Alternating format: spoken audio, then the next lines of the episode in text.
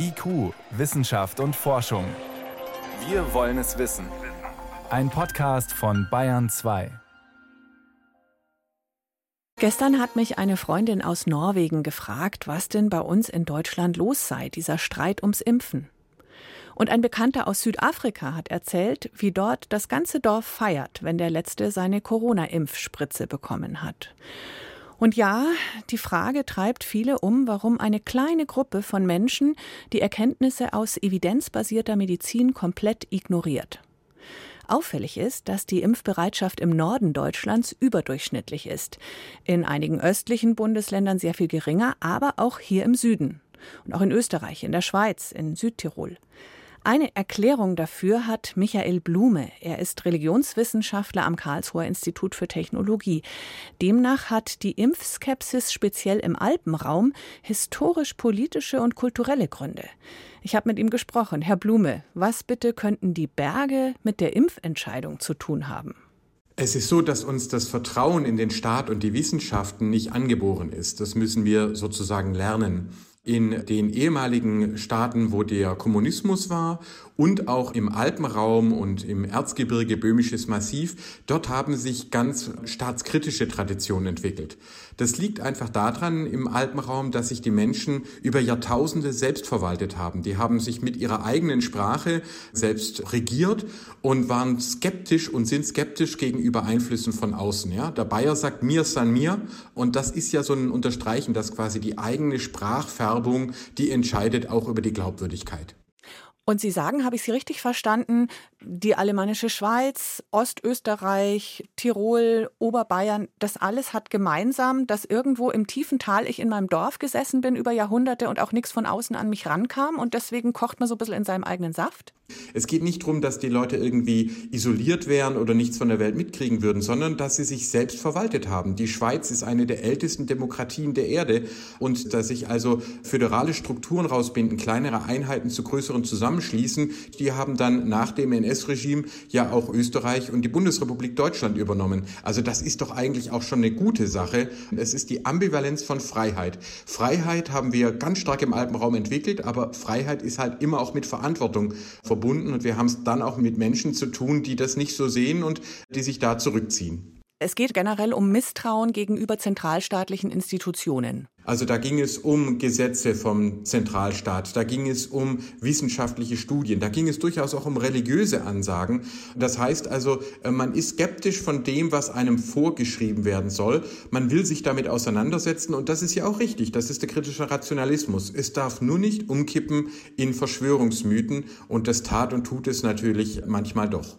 Sie sind Religionswissenschaftler. Welche Rolle spielt die Lebensreformbewegung von vor 100, 150 Jahren? Ist eigentlich auch schon weit weg, aber anscheinend sind die Thesen von Rudolf Steiner, die Anthroposophen in Süddeutschland, im Alpenraum, die haben da mehr oder weniger eine Homebase?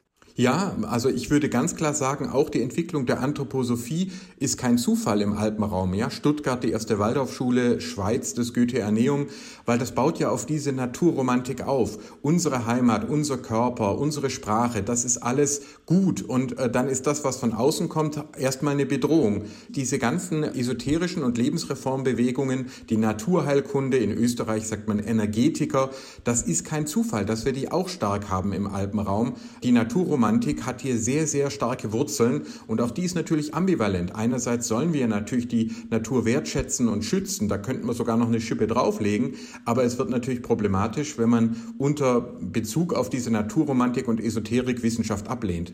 Da geht es unter anderem als das Bild von der Krankheit als reinigende Kraft und letztendlich auch dieses Bild von Krankheit als Ausdruck von ich denke oder fühle falsch, bin ich da gleich parallel zu es ist Gottes Wille und er bestraft die Sünder, das klingt fast ein bisschen ähnlich.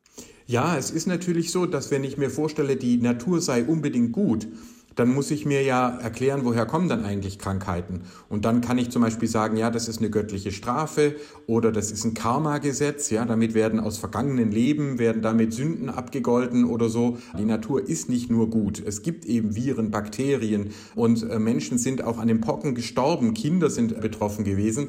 Aber Naturromantiker quasi zahlen den Preis, indem sie die Natur für gut erklären, dass sie dann das Böse irgendwie auslagern müssen und zum Beispiel ins Jenseits verschieben. Ich Ich halte das für problematisch, vor allem wenn damit der Schutz von Kindern hintangestellt wird. In meiner eigenen Familie, Verwandtschaft gibt es Menschen, die sich nicht impfen lassen wollen und ich stehe hilflos vor dieser Irrationalität. Ich gebe es zu und frage mich, wie kann man trotzdem in Verbindung bleiben und vor allen Dingen, wie kann man sie noch erreichen? Oder gibt es einfach die Gruppe der Unerreichbaren, die nie mitmachen werden?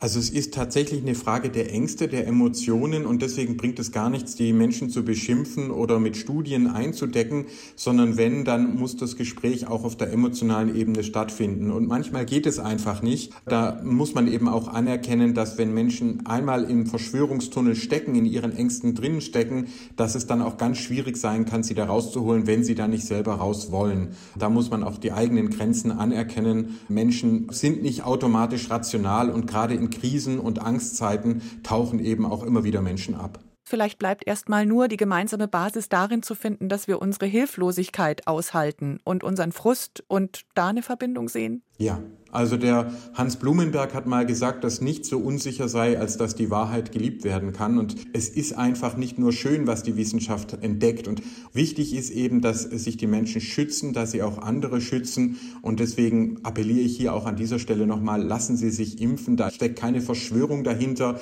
Der Alpenraum ist eine Region einerseits, in der Verschwörungsmythen stark waren, in der es aber auch immer eine starke Liberalität und Wissenschaftsorientierung gab. Und man kann sich immer noch für die Vernunft entscheiden an jedem Tag. Sagt Dr. Michael Blume, Religionswissenschaftler am Karlsruher Institut für Technologie. Herzlichen Dank für das Gespräch. Auch Geografie kann offenbar was mit der Entscheidung für oder gegen Impfen zu tun haben. Dankeschön. Herzlichen Dank.